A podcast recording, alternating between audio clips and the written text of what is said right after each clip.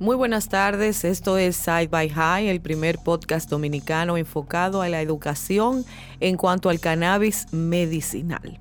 Con nosotros aquí está el doctor Lester Bonilla, quien es parte de, de, este podcast, e inmediatamente vamos a entrar con el primer tema, el cual es ¿por qué el cannabis es ilegal?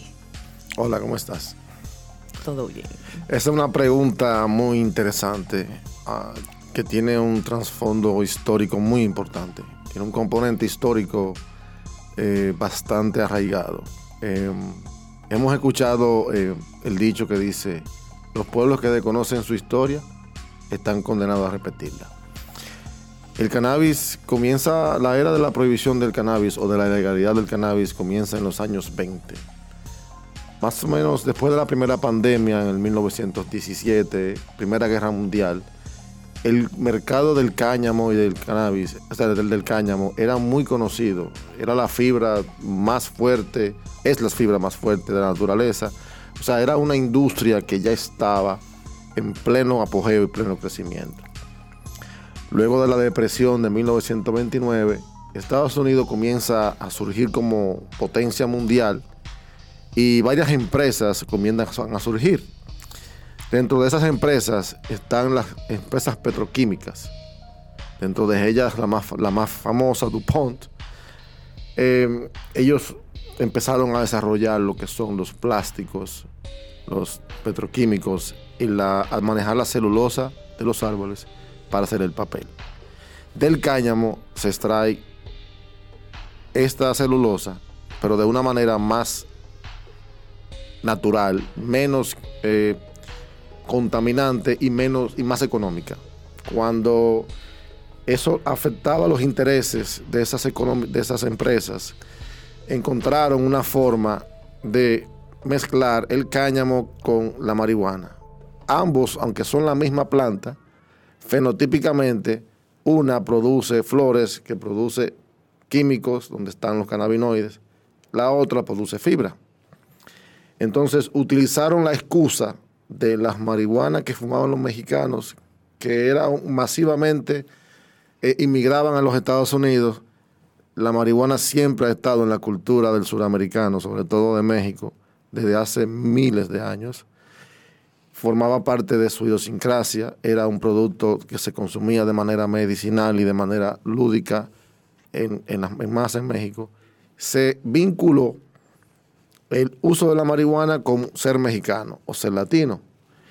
Y fue la excusa perfecta que utilizaron para dañar ese mercado del cáñamo, del hemp, vinculando que la siembra del cannabis era malo para, toda la, para la salud y para muchas cosas. De ahí comienza toda la propaganda que comenzó a años 20, años 30, Reefer Magnus, una película que salió sobre, que uno la ve ahora y se ríe. Que luego se, supo que era que él era esquizofrénico. la, persona que, o sea, la persona esa que es, que, eh, que, es el personaje, que es parte de la película, luego se supo que era esquizofrénico realmente. Realmente. Eh, surgieron muchísimas noticias porque, recuerda, si tú tienes la industria del papel, el principal producto que se hacía con la celulosa del papel para la época era el principal medio de comunicación, era el periódico. Correcto. Entonces, si tú me afectas mi industria, yo soy dueño de un periódico, yo tengo una herramienta social muy potente para yo contrarrestar algo, que es manejar los medios de comunicación. Entonces comienzan a decir todas las sandeces y todas las barbaridades que se puedan inventar acerca del cannabis y comienzan a lavarle la mente a la gente acerca de esto. Comienzan Reefer Madness, muchísimas películas en las que la gente sale y dice que asesina gente y que sale se tira de un balcón y que las mujeres blancas tienen orgías con los hombres negros y que los, empieza la persecución de los músicos porque el cannabis era muy conocido en la industria musical, los jazz, los músicos de los jazzistas siempre han consumido cannabis desde hace los músicos siempre desde que inició desde que inició desde, que la civilización existe el cannabis ha estado de mano del ser humano.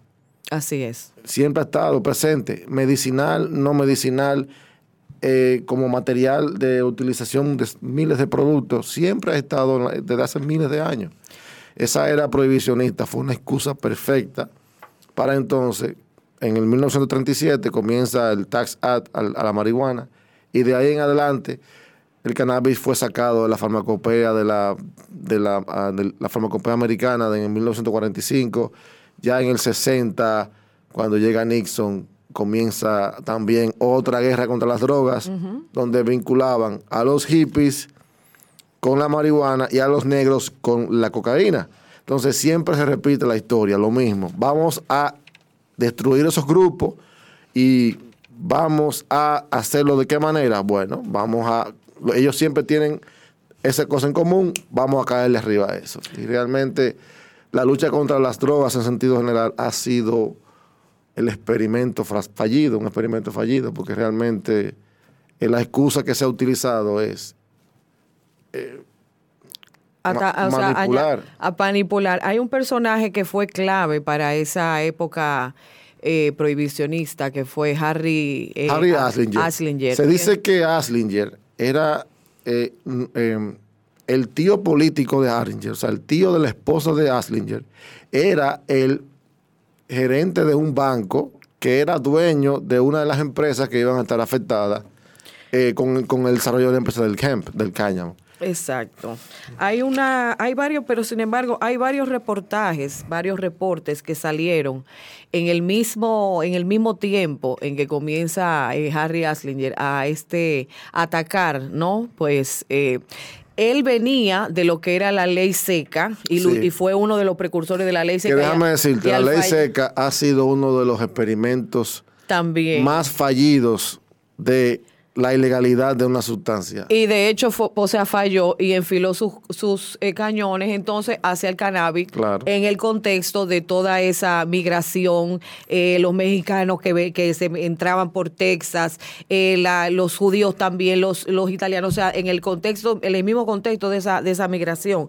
Y uno de esos informes, el informe La Guardia, que fue preparado por la Academia de Medicina de New York en nombre de una comisión nombrada en el 1939 por el alcalde en ese entonces, Fiorello La, la Guardia. en Nueva York. El Comité de la Guardia realizó, o sea, vale la redundancia, el primer estudio en profundidad sobre los efectos del cannabis en los Estados Unidos. Hubo también un estudio anterior, la Comisión India del Cáñamo, realizado por las autoridades coloniales de la India, de la India Británica, entre 1893 y 1894. O sea, fíjate que ya teníamos un precedente de que no era así. Todo lo, que lo que se había eh, sobre la base que se había eh, eh, puesto ilegal el cannabis en ese momento a través de este señor de Aslinger y también por la prensa amarillista de ese momento que también estaba ayudando.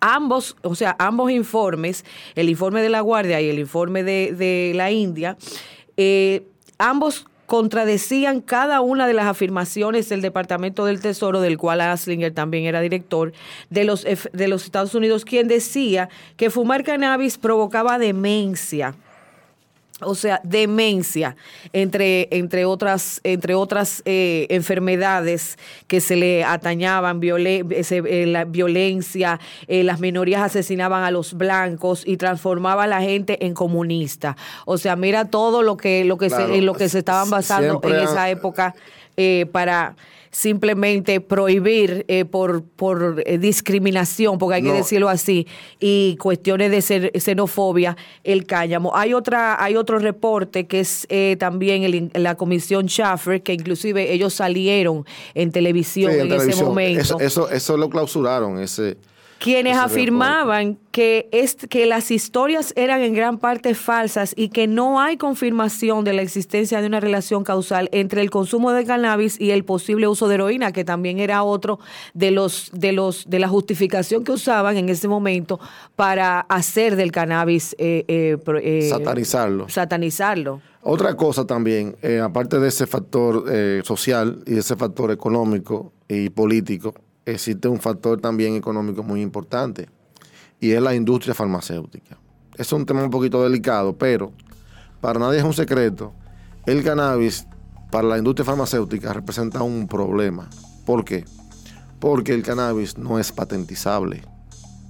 O sea, a la industria farmacéutica lo que le interesa es desarrollar nuevas sustancias para poder crear una patente, para poder generar dinero, ganancias. Entonces, el cannabis es una farmacia abierta. El cannabis tiene 500 sustancias que todos tienen uso médico. Por lo tanto, ninguna sustancia de esa es patentable porque la naturaleza la produce. ¿Qué sucede? La industria farmacéutica ha intentado hacer eso. Pero ¿qué ha pasado? Han creado copias, o sea, moléculas muy parecidas a los cannabinoides, pero fíjate bien, el, ser humano la tolera muy poco. El ser humano eh, es muy potente, la droga. Entonces, los efectos indeseados son demasiados.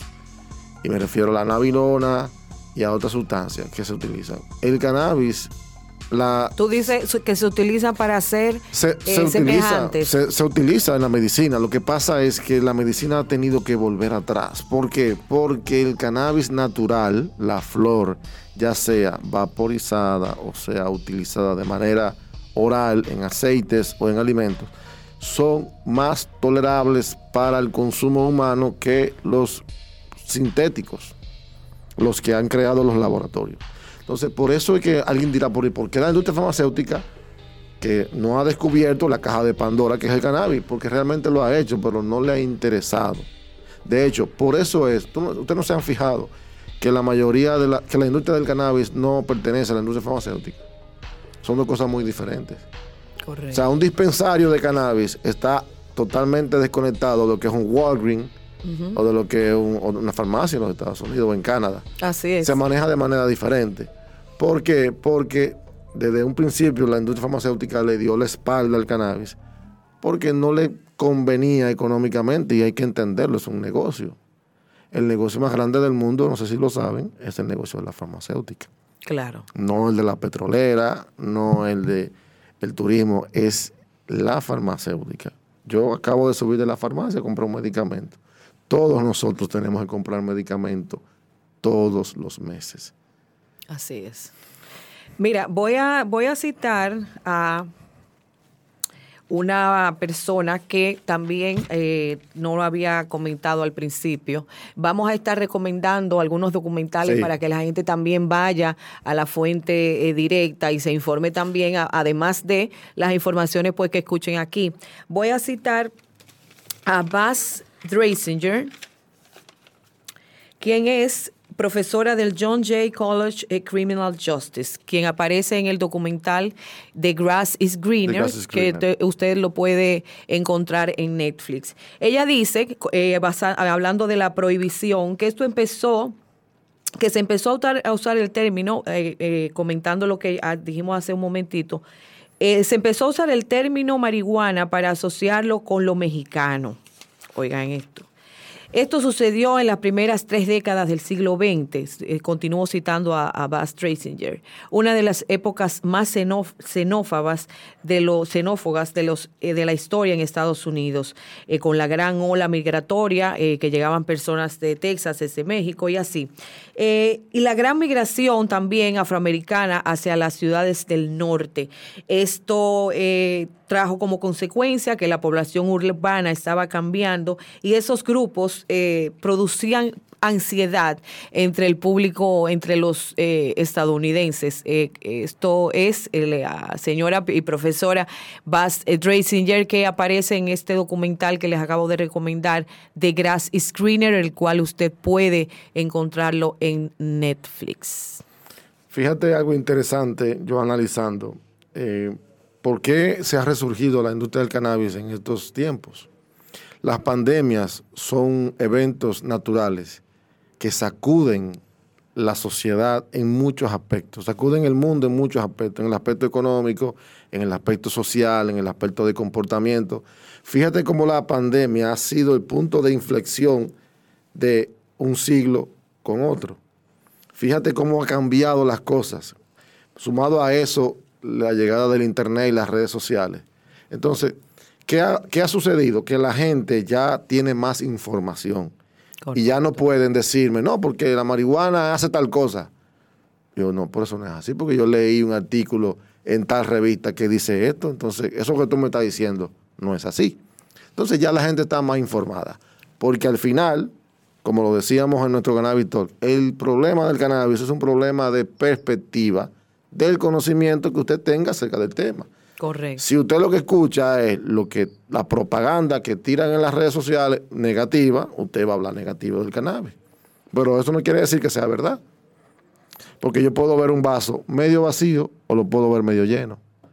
Yo no estoy diciendo con esto que el cannabis es lo mejor de lo mejor y es lo último, la, última, panacea de la todo panacea lo- de todo, no, todo, igual que los medicamentos, igual que los opioides, igual que los de todas las drogas que usamos en la industria fama- en la, en la medicina. Yo soy médico, soy anestesiólogo, utilizo en pacientes a diario un montón de drogas muy peligrosas que solamente se tienen utilidad médica y que realmente son beneficiosas para la humanidad, para el paciente. Lo que el cannabis hay que tratarlo igual. Igual, claro. ¿Qué diferencia tiene el cannabis con otras drogas? Que el cannabis es tan variable los efectos, porque son tantas cepas diferentes, hay tantas combinaciones de sustancias y se han visto que un cannabinoide hace una cosa, otro cannabinoide hace otra. No, solamente no es CBD, THC, están los demás, los ácidos. O sea, y apenas estamos descubriendo la punta del iceberg. Yo siempre he dicho, desde que comencé esta tarea de investigación sobre este tema, que este siglo va a ser el siglo en que la industria del cannabis va a subir a todo volumen, porque realmente tiene mucho de dónde cortar, porque hay demasiada cosa que hay que investigar Así es. con respecto a este tema. O sea que podemos decir, Lester, que la base sobre la cual el cannabis fue ilegal prácticamente están desfasadas. Por eso es que los países están legalizando. ¿Cuáles países están legalizando? Los países que tienen mayor educación, porque esto es un problema de educación. Cuando en un país desarrollado como Estados Unidos, Canadá, ya despenalizó el cannabis medicinal hace muchísimo. Estados Unidos, to- 49, est- 40 39 estados ya es de uso medicinal, 19 de uso recreativo. Ya han dado el paso. Chile, Argentina, Colombia, Lituania había ahora que abrió el paso. O sea, hay mucha, porque realmente se han dado cuenta de que todo lo que se hablaba del cannabis no es como se pinta. El cannabis sí tiene, sí tiene efectos secundarios y sí tiene un público específico y sí tiene una forma de utilizarse. Correcto. Yo como médico no puedo decirle a la persona que fumar marihuana es bueno para la salud. Eso está muy mal. Fumar marihuana, fumar cigarrillo, fumar un acetaminofén, lo que sea fumado, nada que sea fumado es bueno para la salud. Ahora bien, vaporizado es otra cosa, porque la vaporización es un método de una vía de administración de medicamentos. Y, así se está usando en, en, en varios eh, en varios países, en varios estados de Estados Unidos donde está donde está ya eh, Lo que- legal. Lo que sí hay que hay que continuar investigando. Valga la aclaración, aquí no insinuamos ni reco- estamos No. recomendando a nadie el uso de cannabis. Aquí estamos informando, y educando, educando. a la gente porque entendemos eh, ambos que realmente ya es tiempo, que es tiempo de que la gente vaya despertando, que es tiempo de que la gente ya vaya indagando y que olvídese de todo lo que usted sabe acerca del cannabis y empiece a escuchar Side by, side by High, que aquí es que usted va a, escuchar, además de todas las de toda la información que usted puede encontrar en, en, en las diferentes plataformas de internet, usted va a escuchar, a escuchar información veraz de lo que estamos hablando. Científica y objetiva. Así es. Eh, tenemos que hablar del Cannabis Talk, eh, que fue hace ya dos meses, el primer Cannabis Talk que se realizó aquí en, en Santo Domingo a través de Cana Red, el colectivo que, que representa el doctor Lester, en donde una servidora también es voluntaria. Eh, viene un próximo Cannabis Talk por ahí, vamos a hablar también de eso, Lester. Bueno, eh, estamos pensando para los próximos meses, anunciaremos la fecha más adelante en, en otro programa, eh, hacer el segundo Cannabis Talk. Y en este Cannabis Talk lo queremos enfocar hacia el aspecto legal, o sea, el aspecto, de, el efecto social de penalizar a una persona por consumir una sustancia, en este caso cannabis, o sea, no, ya hoy en día no se concibe la idea de que tú me estés a mí metiendo preso por yo consumir una sustancia tú quizás puedas meterme una multa o quizás puedas pero no dañarme mi historial, meterme preso por algo inclusive que ya se ha demostrado que tiene uso médico. Así O sea, es como que tú me agarras a mí con una aspirina y yo por tomarme una aspirina tú me metas preso. O sea, es una locura. Inclusive lo sacaron de la lista, ¿no? Eh, la OMS. Ya la OMS hace dos años lo sacó ya de la lista, de la cambió de listado. Ya no es porque realmente no lo es, estaba mal clasificada. Todo ha sido un problema de percepción, de manipulación, Politizado. politizado. Discriminatorio. Lo mismo que la esclavitud. Recordemos que la esclavitud duró siglos hasta que llegó gente que entendió de que eso está mal. Inclusive, fíjate que los estados de Estados Unidos más esclavistas eran los estados más conservadores. Así es. O sea, eran los mismos que son prohibi- los, los que abogaban por prohibir todas las sustancias. El alcohol, inclusive, se abogó en esa época de, de- de la- del, del- del puri- el puritano de, americano, que realmente no funcionó. Realmente no funcionó. El alcohol, eh, la prohibición del alcohol fue el experimento más estúpido que se ha inventado el, ser humano. Eso no funcionó para nada. No funcionó. Lo que trajo fue violencia, muerte. La gente va a seguir consumiendo. A mí me parece también que aquí eh, en es- nuestro país ya se debe de, de empezar a hablar y crear el contexto para que es la investigación, que es el primer paso que entiendo yo, eh, tú me puedes corregir eh, eh, si no es así, que hay que dar para pues una eventual descriminalización para uso médico del cannabis. o sea, señores, vamos a empezar con la investigación, vamos a empezar por- con la investigación acerca del No, cannabis. Y, y hablarle el tema, hablarle el tema con seriedad. No atrás bambalina, no, no, de frente. Mira, yo tengo aquí evidencia de lo que se ha publicado, de lo que se ha hecho. Yo soy un médico y tengo un background científico. Eh, hay que recordar siempre que la ciencia se equivoca. Quizás lo que fue ayer no es mañana. Hemos visto muchas veces que una sustancia se utilizó en el pasado para algo y al final terminan sacándola del mercado porque descubren que hace daño para algo.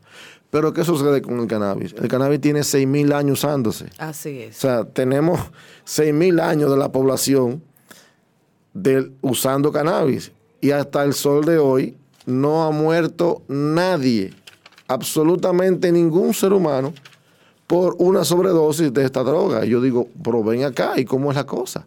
El Así alcohol es. ha matado millones de personas. Los opioides han matado millones de personas.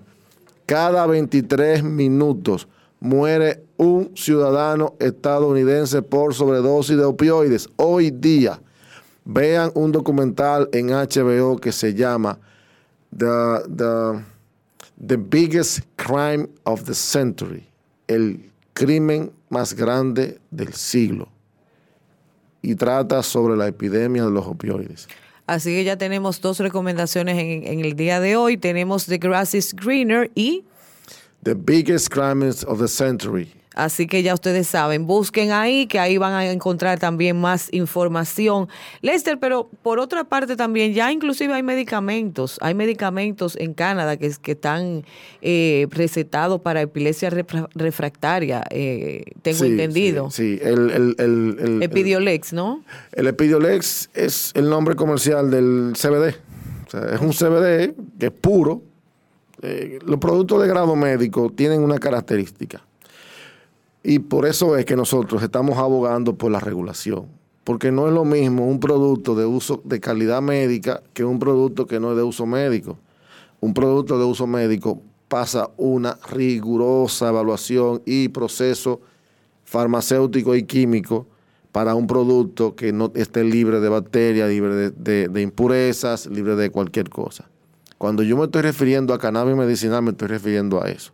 A esos productos que provienen de la industria del cannabis medicinal. Así es. Y, tú sabes que, volviendo al tema de lo discriminatorio, tenemos que sacarnos el chip de la cabeza de que eso de los muchachos del barrio, que los tigres, o sea, aquí se dice que por eso se le tiene también en esa en ese estigma. Y eso, y eso no es así. O sea, es, el cannabis se está fumando, señores, en todos los estratos sociales, en todo el mundo. Y ya es algo que realmente muchísimos países lo están, como dijo, eh, como dijiste hace un momentito, ya legalizando. Es algo que está comprobado, que tiene múltiples beneficios para la salud. Está siendo recetado para la depresión, para la ansiedad, para el cáncer. Entonces, es tiempo ya de que se empiece la investigación aquí en cuanto al uso del cannabis medicinal. Ya es tiempo. Los laboratorios, las universidades, el Ministerio de Salud Pública debe de poner atención porque esto traería mucho alivio a muchos pacientes, sobre todo de cáncer, que, de hecho ha subido la incidencia de cáncer. Yo estoy viendo más cáncer que nunca ahora. No sé si es que los pacientes tienen mayor acceso al servicio médico que yo trabajo, pero yo estoy viendo que hay mucho cáncer. Las enfermedades crónicas se han disparado. El COVID ha hecho que la gente solamente se enfoque en COVID. COVID, COVID, COVID. La gente se ha descuidado y ahora mismo hay mucha ansiedad, hay mucha gente que está sufriendo de...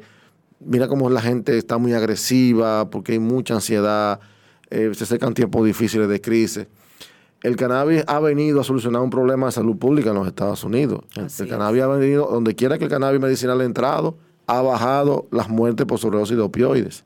Así es. Donde quiera que el cannabis se ha regulado, ha disminuido el acceso a los adolescentes. Uno de los problemas de la gente que no cree en, en, la legalización del cannabis es que piensa que cuando se legalice el cannabis va a aumentar el uso en los adolescentes. Y es todo lo contrario.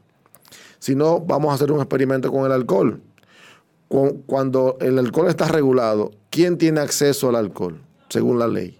Los mayores, de 18 años. Los mayores de 18 años, correcto. Cuando tú vas a un centro a comprar alcohol, te piden un ID.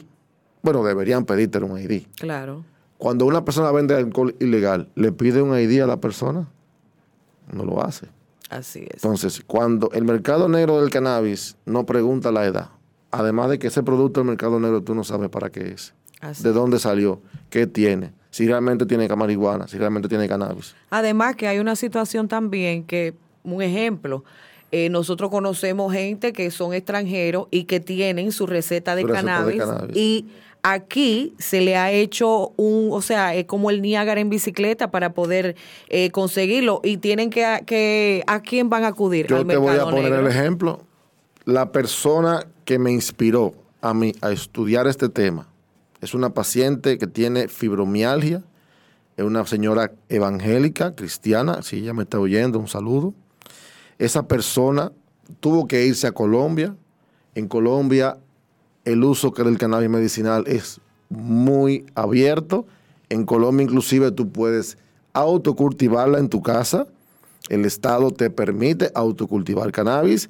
Ella va a Colombia, allá ella consigue su medicina, se trata con cannabis cuando viene a República Dominicana y me dice, doctor, yo tengo miedo.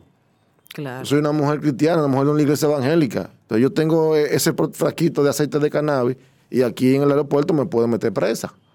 Entonces, ¿qué hago? Ya está aquí y tiene que volver a Colombia a, vivir para allá, a irse tres o seis meses más para poder tratarse, porque aquí no lo consigue. Porque hay que aclarar algo. Cannabis no es CBD. Cannabis no es THC. Cannabis son las dos cosas. El cannabis es muy complejo. El cannabis es completo. Es la planta completa. En el uso médico se utiliza la flor, se utilizan los extractos, se utilizan los aceites, se utiliza los cannabinoides de la planta. La, la parte química de la planta, esa es la parte que se utiliza. Y el CBD, aunque es muy bueno para muchas cosas, en el caso de esa paciente no le es útil ella necesita... Otro de los componentes. Un componente, el THC, ella necesita dosis de THC para poder manejar el dolor de su fibromialgia. De su imagínate, y eso, imagínate que es una persona que estamos hablando que tiene medios. Imagínate que medios económicos, digo yo, para, poder viajar. a Colombia. Imagínate los que no tienen esos Y yo conozco mucha gente que se ha tenido que ir a Estados Unidos, Puerto Rico, a poder tener acceso a este tipo de productos. Porque aquí no lo tenemos en el mercado.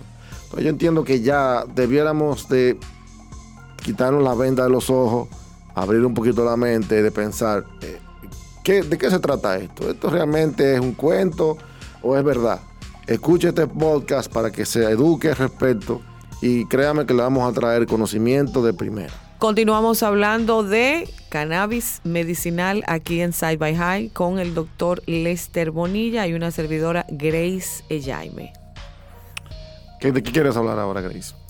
Bueno, vamos a hablar de los medicamentos, por ejemplo, que se han estado utilizando de acerca del para del cannabis. O sea, hay hay informaciones de que está siendo recetado para personas con Alzheimer, para personas con esquizofrenia, con cierto grado de esquizofrenia, para personas también con epilepsia refractaria, como ya, como ya había dicho.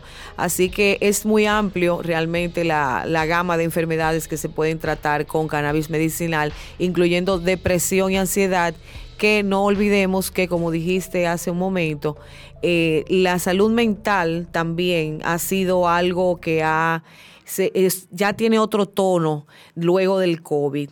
Eh, por cuanto también hay personas que están siendo tratadas eh, con cannabis medicinal por depresión, eh, ansiedad, por trauma, ansiedad postraumática.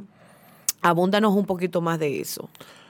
Bien, ah, la, hubo un reporte hecho por el Departamento de Estado de los Estados Unidos en conjuntamente con la Academia de Ciencias, con el Departamento de Salud, con el Departamento de Drogas de los Estados Unidos en el 2017. En ese reporte, ellos estudiaron todo lo que había, algunos cuatro mil y pico de estudios de evidencia. Ellos estudiaron la evidencia que existía acerca de en cuáles enfermedades realmente el cannabis tiene uso médico. Y a partir de ahí eh, vienen las recomendaciones al lugar. Ya existen hoy en día un medicamento aprobado por una de las agencias más grandes de, como la FDA, la, la, europea, que es el Sativex. El Sativex es una proporción de 1,1 de THC, de tetrahidrocannabinol con CBD. Y es el primer medicamento ya que ha sido eh, actualizado para el uso exclusivo de lo que es la enfermedad esclerosis múltiple. La esclerosis múltiple es una enfermedad donde hay una degeneración de los del sistema nervioso periférico del paciente y el paciente eh, comienza un estado de dolor intenso y pérdida de la sensibilidad y pérdida de la, de, la, de las diferentes formas de, sentir eh, dolor, calor y de las diferentes vías de transmisión hacia el cerebro. Y el cannabis ha mejorado la calidad de vida de estos pacientes y se utiliza de manera muy buena. Tiene un problema ese medicamento y es que es muy costoso. Entonces, eh, muchos médicos están utilizando el cannabis en sí, están usando los, los aceites que vienen con la misma proporción, uno a uno, y lo están emulando el mismo medicamento, pero utilizándolo de forma natural, claro, con un producto de origen de un dispensario que tenga acceso medicinal. Otros productos que se están utilizando es el Epidiolex. El Epidiolex es el cannabidiol eh, de grado médico para el tratamiento del síndrome de Dravet y el síndrome de Lino-Gastot. Son dos patologías en niños en la que manejar las convulsiones es muy difícil. Los medicamentos convencionales no han logrado a ese niño darle la calidad de disminuirle totalmente las convulsiones y se agrega entonces el cannabidiol como terapia complementaria para el eh, manejo de esa epilepsia refractaria. Y hay bastante evidencia de que es, funciona. De hecho, el cannabidiol está aprobado por la... El, el Epidiolex está aprobado por la FDA en los Estados Unidos. Pero eso es, eso es cannabidiol puro de grado médico, dosificado. Está, más que comprobado que ya es efectivo para esa, para esa dolencia. Hay otro documental que también, eh, otro, otra recomendación que, que le tendremos, eh, que le tenemos también, es With the People. En ese documental usted podrá ver niños con diferentes tipos de patologías que son tratados por lo que ellos le dicen la medicina negra. Porque la sustancia, el tipo de cannabis que se usa, el tipo de, componente que se usa es negro, así mismo se ve. Ellos utilizan el, aceite puro. Exactamente, que es eh, también fue una de las, es auspiciado ese documental por las personas que crearon el, medicamento Charlotte Webb. Déjame hacer un paréntesis y explicarle a las personas que nos están escuchando que históricamente la medicina como la conocemos hoy en día comenzó en el siglo pasado. Realmente hasta 1920 la medicina era herbolaria eran hierbas, eran sustancias naturales que la hacía el farmacéutico, la confeccionaba y se la daba al paciente. El médico simplemente hacía la indicación, pero él iba al farmacéutico, a la farmacia, a las famosas boticas, donde le hacían las mezclas de las sustancias y la entregaban en un frasquito a la persona. La industria farmacéutica formal, como la conocemos hoy en día, comienza en esa época. Pero de ahí para atrás, 6.000 años de historia, la práctica de la medicina siempre ha sido con sustancias naturales, con las plantas, los extractos de las plantas. En el caso del cannabis lo utilizaban fumado, pero hoy en día se sabe que fumar no es recomendable. Vaporizar es diferente, porque vaporizando yo caliento. ¿Por qué hay que fumar? ¿Por qué hay que calentar el cannabis? Bueno, el cannabis se utiliza de esa forma porque su composición química se activa con calor. Para que la molécula se active necesita calor. Tú consumes el cannabis sin calentarlo y no tiene efecto terapéutico, muy poco, porque la sustancia tiene un grupo carboxilo dentro de sí y no encaja en el receptor cannabinoide. Cuando se somete a calor, ese grupo se elimina y él sí encaja en el receptor y sí produce el efecto terapéutico deseado para el tipo de paciente. Excelente, o sea que eh, hay inclusive formas de cómo también poder, poder usar las propiedades. Podemos más adelante en un programa vamos a hablar de los tipos de formas de cómo consumir cannabis de uso médico. Así es, señores, y llegamos al final de esta primera entrega de Side by High. Recuerde, olvídese de todo lo que usted ha oído de cannabis y escuche Side by High. Así que nos vemos en una próxima entrega con el doctor Lester Mejía y una servidora. Recuerde que Side by High es un programa de un podcast de Bao Radio.